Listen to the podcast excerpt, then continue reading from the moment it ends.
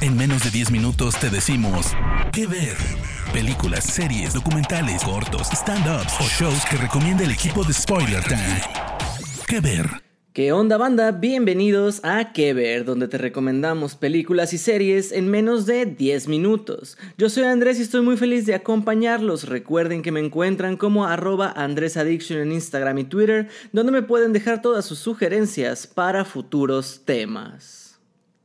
Gente, hay series que marcan a toda una generación o que consiguen bases de fanáticos tan grandes que dejan un vacío al terminarse, pero muchas veces estos universos de esas producciones logran continuar a manera de spin-off, contando historias paralelas a la original o explorando más a fondo personajes o situaciones de estas series madre.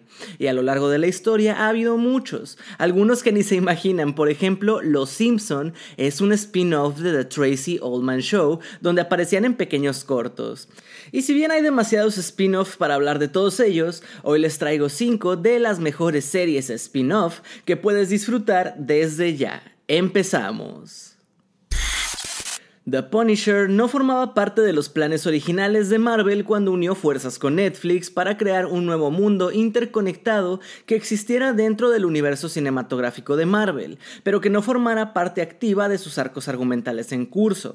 Sin embargo, después de presentar al personaje de Frank Castle interpretado por un perfecto para el papel John Bernthal, en la segunda temporada de Daredevil estaba claro que el justiciero también merecía que se contara su historia. El resultado fue un convincente drama de dos temporadas que ahondaba en la humanidad de Castle, un ex marín alimentado por la rabia y la pérdida de su familia, que utilizaba medios letales para luchar contra el crimen y la injusticia a su propia manera. La serie planteó muchas cuestiones morales y suscitó debates sobre temas de la actualidad como el control de armas, la salud mental y los asuntos de los veteranos.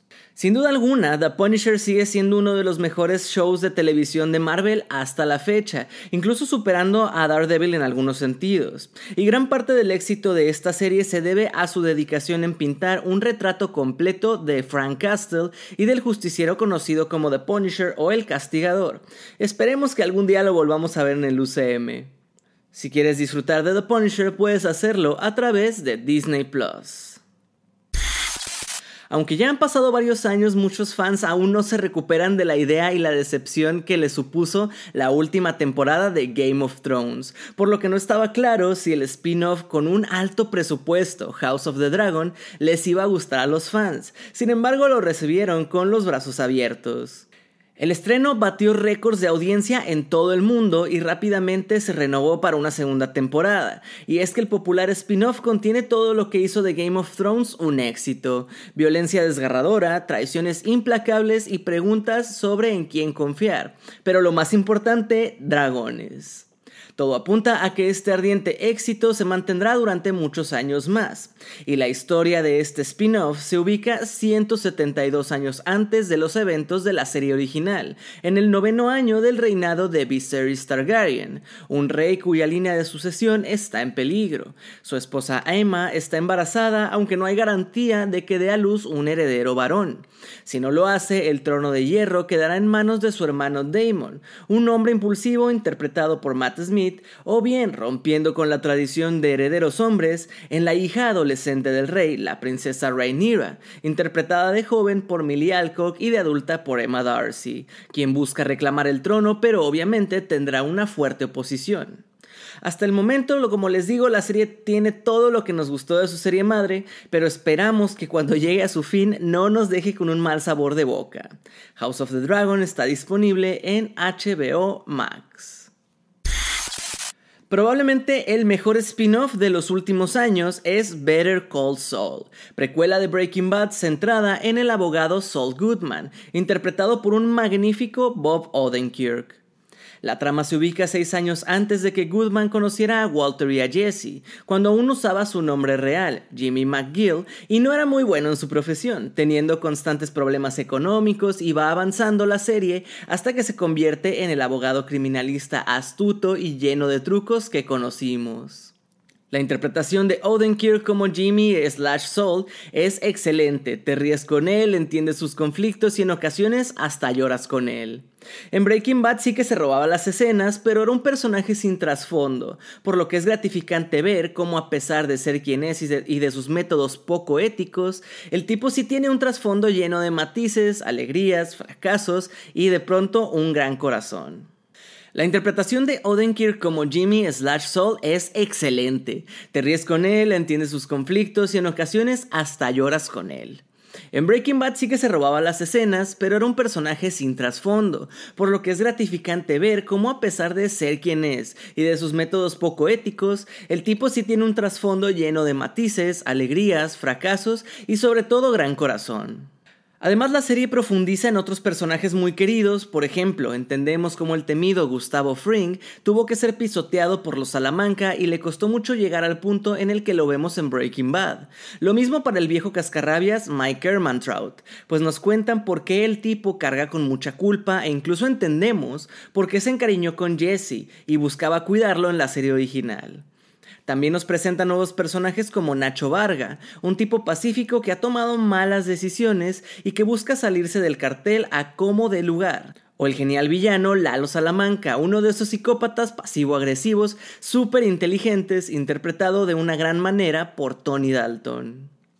El guion, puesta en escena, los detalles, la serie lo tiene todo y ni siquiera necesitas haber visto Breaking Bad para disfrutarla porque cuenta con su propia magia y no necesita de muchos fuegos artificiales para ser buenísima. Better Call Saul está en Netflix. El creador y actor de Sons of Anarchy, Kurt Sutter, siempre dejó claro que quería ir más allá de las historias del club de motociclistas que da nombre a la serie, en español siendo Los Hijos de la Anarquía, y finalmente los elegidos para continuar con este universo fue la banda de motociclistas mexicanos, Los Mayans. La serie cumple con lo que esperamos de ella, pues desde el primer episodio empezamos a ver traiciones y juegos de a dos o a tres bandos por todos lados. Así que la esencia de la serie original está ahí, pero no esperes demasiadas referencias, pues si bien es cierto que las hay, son muy sutiles. La trama se desarrolla dos años después de los eventos de Sons of Anarchy y se centra en la vida y problemas de Ezequiel Easy Reyes, perteneciente al Club Mayans al del que les cuento. Vemos cómo su búsqueda por el sueño americano se ve truncada por la violencia del narcotráfico y ahora sus ganas de venganza lo llevan a navegar por un estilo de vida que nunca quiso y del que no puede escapar. La serie es bastante buena a nivel técnico y decente en cuanto a trama, además de que seguro te vas a topar con algún personaje secundario al que le tomarás muchísimo cariño, porque el estilo de Kurt Sutter en definitiva se toma el tiempo de desarrollar la personalidad e historia de muchos de los personajes. Puedes recorrer las carreteras junto a los Mayans MC en Star Plus. Después de que el reboot de Karate Kid en 2010 no entusiasmó al público ni a la crítica, parecía que la franquicia había quedado noqueada. Sin embargo, ahora 13 años después, Cobra Kai es una de las series más populares de Netflix. Ahora ya por llegar a su final, la serie continúa la historia de Daniel LaRusso y Johnny Lawrence, con los actores originales Ralph Macchio y William Zabka regresando en sus papeles, al tiempo que se presenta al público una nueva generación de superestrellas del karate. Vemos como 30 años después de su último enfrentamiento en el torneo All Valley, Johnny está en un mal momento. Sin embargo, tras ayudar a Miguel, un chico que sufre de bullying, decide volver a abrir el dojo Cobra Kai. Pero inesperadamente, esto vuelve a desatar su rivalidad con Daniel LaRusso, que ahora es un hombre de negocios, pero quien se siente vacío después de la muerte de su mentor, el señor Miyagi. La popularidad de Cobra Kai que puedes disfrutar en Netflix tampoco pasó desapercibida, ya que recientemente se anunció que una nueva película de Karate Kid llegará a los cines en 2024. Gente, hasta aquí las recomendaciones de spin-offs del día de hoy. Espero que les gusten, cuéntenos a través de nuestras redes sociales cuál fue su favorito.